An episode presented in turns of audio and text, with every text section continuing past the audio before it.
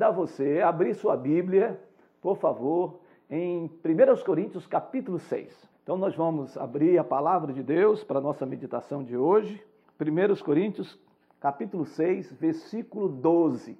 1 Coríntios capítulo 6, versículo 12. Muito bem, está escrito. Versículo 12 diz assim: Todas as coisas me são lícitas, mas nem todas convêm. Todas as coisas me são lícitas, mas eu não me deixarei dominar por nenhuma delas. A expressão de hoje, deste verso, ou deste versículo, é: Mas eu não me deixarei dominar por nenhuma delas. O tema da nossa mensagem hoje é: Não se deixe dominar não se deixe dominar. Essa é a expressão que o apóstolo Paulo, escrevendo à igreja de Corinto, no capítulo 6, no versículo 12, de forma enfática, ele diz: Mas eu não me deixarei dominar por nenhuma delas. Eu gosto muito da, dessa expressão na interpretação ah, do doutor Valdir Carvalho Luz, quando ele faz uma análise do grego a respeito desse texto. E esse verso, a interpretação do Dr. Valdir Carvalho Luz a respeito dessa expressão, mas eu não me deixarei ser dominado por nenhuma delas, significa que o que ele diz é: eu não vou me permitir, eu não vou me sujeitar a nenhuma coisa má. A ideia é: não irei me sujeitar, não estarei debaixo de nenhuma coisa má ou de alguém que exerce algo maligno. Ou seja, o que esse texto está dizendo aqui, e que o apóstolo Paulo está dizendo, é que ele não vai se permitir ser subjugado, ser dominado, ser sujeitado por qualquer coisa má ou qualquer pessoa que exerça um domínio maligno na sua vida, seja no mundo extraordinário, seja no mundo ordinário. O que Paulo está dizendo é que há uma luta interna que eu e você travamos entre a velha natureza e a nova natureza. Eu e você enfrentamos batalhas grandiosas nesta área.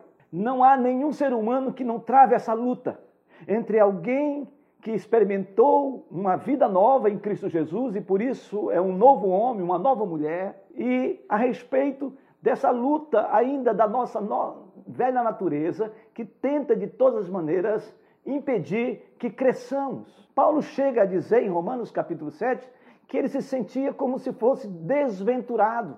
Desventurado o homem que sou, quem me livrará do corpo desta morte? Ele diz no capítulo 7, versículo 19 de Romanos, porque não faço o que o bem que prefiro, mas o mal que não quero, esse constantemente eu faço. Ele está dizendo que há uma luta interna. Eu não sei o que tem dominado a sua vida. Eu não sei qual é a sua luta interna, a sua batalha grandiosa que você tem. Mas eu quero compartilhar com vocês três experiências que eu vejo na carta do, de 1 Coríntios e 2 Coríntios que Paulo trata a respeito desse não se deixar dominar. Quando Paulo escreve a segunda carta aos Coríntios, ele está se, se posicionando com relação aos algozes aqueles falsos mestres, falsos profetas que estavam difamando o seu ministério, estavam falando mal do apóstolo Paulo, dando descrédito à pregação do apóstolo Paulo. E Paulo tinha todos os argumentos para confrontar essas pessoas com muita raiva, com ódio, com, com um desejo mesmo de, de se opor tudo aquilo que estavam falando a respeito dele. Mas eu me alegro muito de como Paulo responde aos seus algozes, aos seus inimigos, aqueles que estavam falando mal dele, tecendo comentários pejorativos a seu respeito, depreciando a sua imagem, depreciando a sua história, depreciando o seu caráter. E Paulo escreve falando sobre a sua vida. Ele apresenta o currículo dele. Ele apresenta o seu currículo não para se promover, não para se sobrepor sobre os seus algozes, seus inimigos, mas para dizer para a igreja de Corinto a sua trajetória, as suas lutas, os seus desafios. E o texto diz que Paulo começa dizendo assim, respondendo a essas pessoas que estavam vilipendiando, denegrindo a sua imagem. Ele diz no versículo 23 do capítulo 11 de 2 aos Coríntios. Ele diz: São ministro de Cristo? Falo fora de mim. Eu ainda mais, em trabalhos muito mais, muito mais em prisões, em açoites, sem medida, em perigos de morte muitas vezes. Cinco vezes recebi dos judeus uma quarentena de açoites, menos um. Fui três vezes fustigado com varas, uma vez apedrejado, em naufrágio, três vezes, dia passei na voragem do mar, em jornadas muitas vezes, em perigos de rios, em perigo de salteadores, em perigos entre patrícios, em perigos entre gentios, em perigos na cidade, em perigos no deserto, em perigos no mar, em perigos entre falsos irmãos, em trabalhos e fadigas, em vigílias, muitas vezes em fome e sede, em jejuns, muitas vezes em frio e nudez. Além das coisas exteriores, há o que pesa sobre mim diariamente, a preocupação com todas as igrejas. Paulo tinha todos os motivos para dizer para essas pessoas que as prisões, os açoites, 39 chibatadas menos uma, as privações, a, a fome, a escassez, as perseguições, as tribulações, tudo que ele passou, ele poderia ter um coração amargurado em saber que a igreja que ele plantou estava sendo influenciada por essas pessoas. Ele poderia estar entristecido no seu coração. Ele poderia muito bem ter um sentimento de raiva, de ira, um sentimento de amargura, um sentimento de raiz de amargura, de decepção profunda. Meu irmão, minha irmã, eu sei que você, muitas vezes, recebe levantes do inferno. Eu sei que muitas vezes as pessoas podem até difamar você, tecer um comentário pejorativo, uma palavra maldita a seu respeito. É possível que você esteja tendo muitas dificuldades. Tem muita gente lutando contra você. Tem muita gente se levantando contra a sua vida muita gente gerando lutas e perseguições contra a, a, a sua caminhada. E talvez vocês fiquem com raiva. Dá vontade muitas vezes mesmo de dizer: Deus, promove. É possível que você esteja passando por muitas lutas e dificuldades nessa área. Talvez você já tenha recebido palavras tão complicadas, tão difíceis, pessoas mentindo contra você pessoas estabelecendo uma imagem que não é verdade a seu respeito. E o desejo que a gente tem muitas vezes é esse mesmo, de rancor, de tristeza na alma, de um sentimento de raiva, um sentimento de ira. Mas eu quero dizer para você, em nome de Jesus, não se deixe dominar por um coração apagado. Perguntaram para o Senhor Jesus, quantas vezes nós deveríamos perdoar? Sete vezes sete? Sabe? Muitas vezes, quando as pessoas se levantam contra as nossas vidas, quando elas se opõem a nós, quando elas nos difamam pelos corredores, quando elas falam mal a nosso respeito para outras pessoas, quando elas organizam, quando elas usam esses estratagemas as falácias, os sofismas, sabe? É, para nos depreciar. Querido, minha querida, não faça absolutamente nada. Descanse em Deus. Deus é o seu juiz. Deus é o seu advogado. Ele está com você. E ele vai honrar a sua vida. E vai envergonhar inimigo. Vai envergonhar o inimigo. Então, não se deixe dominar por um coração amargurado. Segundo, aspecto importante desse texto maravilhoso, quando Paulo diz: "Não, eu não me deixarei dominar", não se deixe dominar pelas feridas do passado. Não se deixe dominar pelas feridas do passado. Olha, você poderia muito bem. Tantas pessoas que falam palavras terríveis, que geram marcas terríveis na nossa vida. E Paulo, escrevendo aos Coríntios, no capítulo 5, versículo 17 da sua segunda carta, ele diz algo lindo. Ele diz: se alguém está em Cristo, nova criatura é. As coisas velhas se passaram, e eis que tudo se fez novo. Eu sei, queridos, que há muitas pessoas que têm marcas, que têm feridas do passado, e aos olhos humanos é impossível de. Talvez alguém no passado disse a você que você é uma pessoa ignorante, burra, não vai sobrepujar na vida, que você não vai ser uma pessoa exitosa. É possível que alguém tenha ouvido na sua infância palavras terríveis, palavras que gerou feridas profundas. É possível que você tenha sido atacado emocionalmente, violentado emocionalmente, violentado fisicamente, violentado espiritualmente, que gerou chagas, dores, que quando a gente olha ainda para a pessoa, a gente lembra daquelas feridas. Tem muita gente que não consegue deixar de olhar pelo retrovisor da história por causa dessas marcas. Tem pessoas feridas, presas, que ainda estão anestesiadas por causa de situações terríveis. Mas eu quero lembrar você, não se deixe dominar pelas feridas do passado, porque você é nova criatura. Você foi comprada pelo sangue de Jesus. Você foi liberto pelo Senhor Jesus Cristo. A graça superabundante superabundou na sua vida.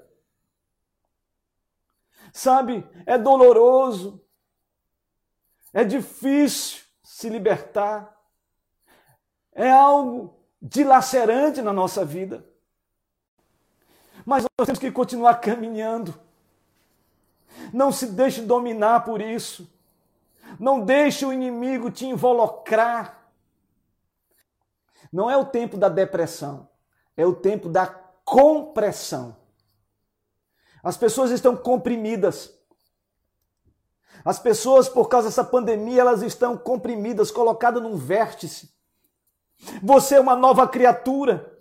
Você tem um novo pensamento. Você tem um novo sentimento, você tem um novo agir na sua caminhada. Então não fique olhando para trás, não se prenda ao passado, não se prenda às feridas do passado. Olhe tudo isso e veja tudo isso como que o texto sagrado nos diz, quando o apóstolo Paulo fala que todas as coisas cooperam para o bem daqueles que amam a Deus, essas coisas terríveis, todas elas cooperam, porque Deus tem um propósito na sua vida. Então não se deixe dominar pelas feridas do passado. Não se deixe dominar, não fique preso, não fique num cativeiro. Você já foi liberto do cativeiro. Você tem agora sua mente cativo pela mente de Cristo.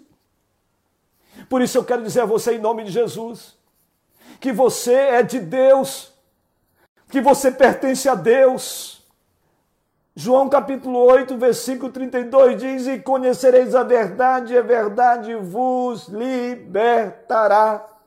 Você é livre, meu irmão.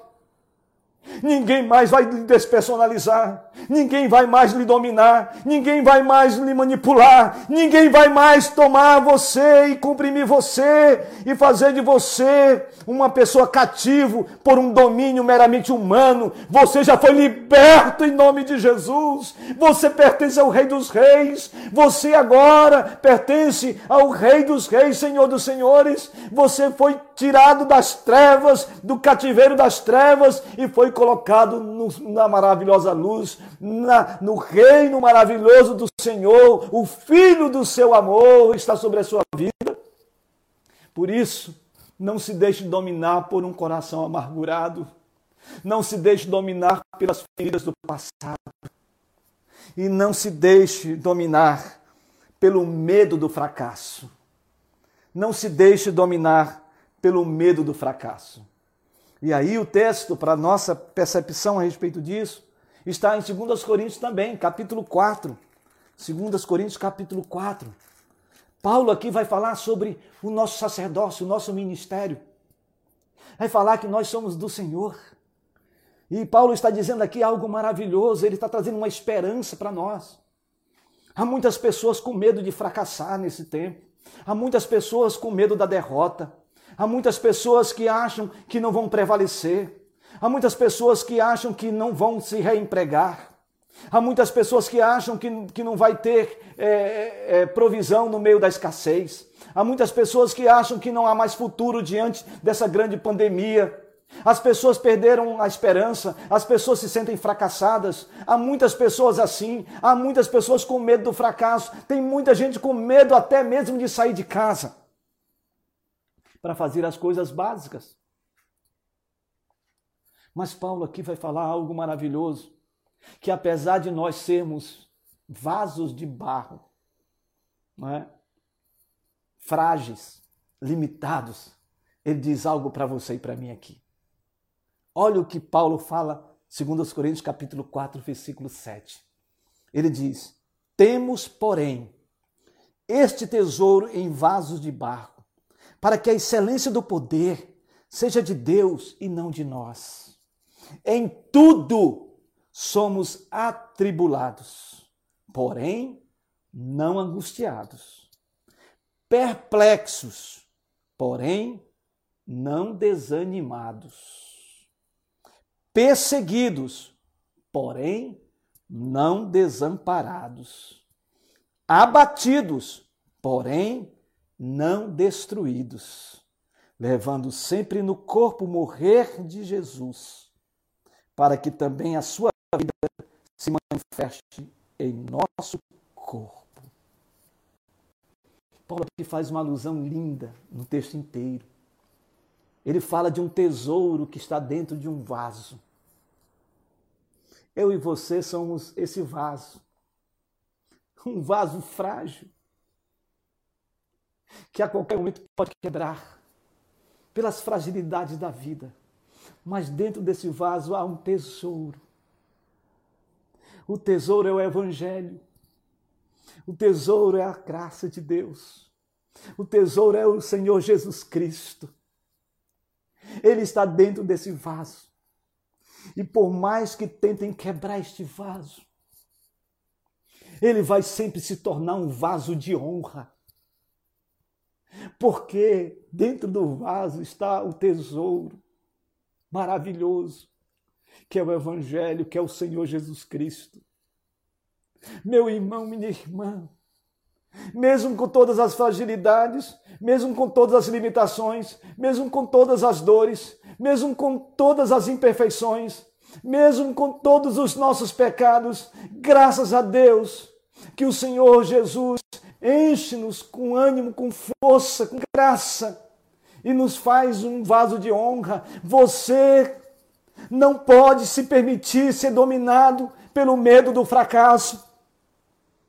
Porque quem reina na sua vida é Jesus Cristo, o grande tesouro. Ninguém vai desonrar você. Se encha de alegria, porque tudo isso vai passar. E você vai ser dominado pela presença do Altíssimo e você vai prevalecer. O medo vai bater em retirada, porque o verdadeiro amor lança fora todo medo, e o verdadeiro amor é promovido pelo Senhor Jesus na nossa vida. Não se deixe dominar pelo medo do fracasso. E ele conclui esse argumento no versículo 16, dizendo: Por isso, por mais que a gente esteja perplexo, duvidando das coisas, o nosso olhar tem que ser no sobrenatural tem que ser no extraordinário. Essas são eternas, diz o apóstolo. Então não se deixe dominar pelo fracasso, pelo medo do fracasso. Tem muita gente que quer desonrar você. Mas não se deixe dominar pelas ações humanas. Seja dominado pelo Espírito Santo de Deus, conduzido pelo Espírito Santo, enchido pelo Espírito Santo de Deus. Por isso, Paulo disse: Eu não me deixarei dominar, eu não irei me sujeitar. Então não se deixe dominar por um coração amargurado. Não se deixe dominar pelas feridas do passado. Você é uma nova criatura. E não se deixe dominar pelo medo do fracasso.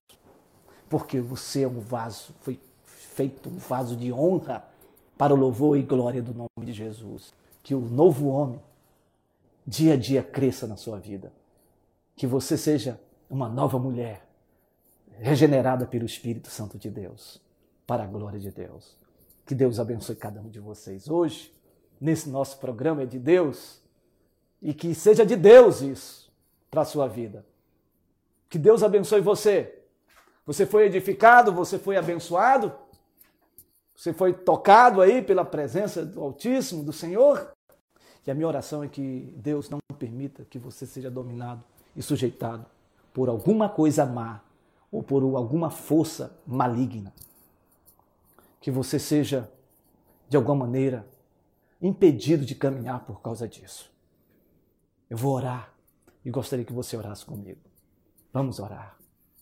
Senhor Deus Todo-Poderoso, Criador dos céus e da terra, nós pedimos agora, Senhor, sobre os meus irmãos e minhas irmãs que talvez por causa de uma palavra, por causa de uma perseguição, por causa de um levante, por causa de uma palavra maldita, uma palavra mal colocada, desferiu no coração do meu irmão, da minha irmã, um sentimento de tristeza, de amargura, de raiz de amargura, de raiva talvez, de ódio, talvez de ira, e isso está fazendo mal Senhor, libera agora. Que ela se encha da tua graça e que o perdão venha e que esse irmão, essa irmã libere o perdão agora, Senhor. Para que haja libertação, que esse jugo saia, Senhor Deus. Para que essa consciência libertária da tua palavra aconteça neste momento, neste coração e esse coração possa dizer: nunca mais eu serei dominado por esse, por, por um coração amargurado. Senhor, se alguém foi atacado, sulcos, feridas, marcas terríveis foram cravadas no coração, na mente do meu irmão, da minha irmã que gerou feridas ao longo da sua história, que quando vem à mente a dor, a sofrimento, a mágoa, a tristeza, há um sentimento de angústia. Senhor Deus, eu te peço, passa o teu bálsamo de Gileade agora. Toca, Senhor, com teu poder nesse momento e alivia, Senhor. E tira isso, Deus Tira isso em nome de Jesus, Senhor. Tira, meu Deus. Tira, Senhor. Não permitas que haja uma ação possessiva, Senhor, no sentido de despersonalização da vida do meu irmão. Porque esta pessoa é do Senhor. Porque esse meu irmão e minha irmã pertence ao Senhor. E toda a força contrária já bateu em retirada, porque ela é do Senhor, ela está em Cristo, ela tem uma nova identidade ela pertence a ti, Senhor.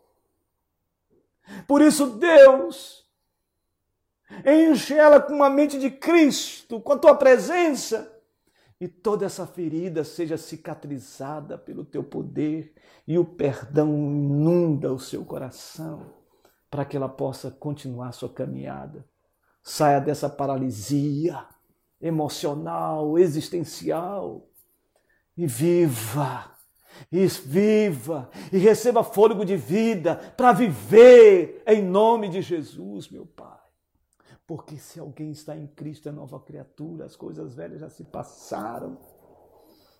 Tudo que era tristeza, dor, mágoa, Senhor Deus, fica tudo isso no passado. Que o teu filho, tua filha viva em liberdade, porque ela foi liberta pelo sangue do Cordeiro. E Deus, não nos deixe dominar pelo medo, o medo do fracasso, o medo de não ter êxito, o medo de não ter vitória em meio a todos esses dilemas, essas lutas da vida. Meu Deus, em nome de Jesus, nós te pedimos que o Senhor nos encha com essa consciência que há um tesouro maravilhoso em nós.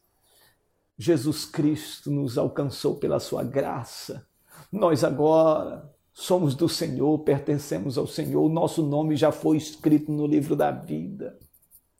Então, Deus nos faça nesta condição de nos apossarmos da Sua palavra, quando diz que no Senhor nós somos mais do que vencedores.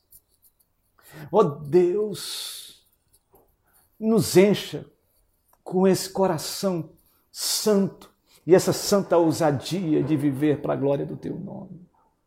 Meu Deus, essa noite é uma noite de vitória, é uma noite onde só o Teu Espírito tem o poder de nos dominar, de nos encher, de nos controlar, para termos sensibilidade, discernimento, compreensão, termos um desenho real da nossa vida, da nossa trajetória de peregrino nessa terra, porque um dia estaremos face a face contigo, que é incomparavelmente melhor.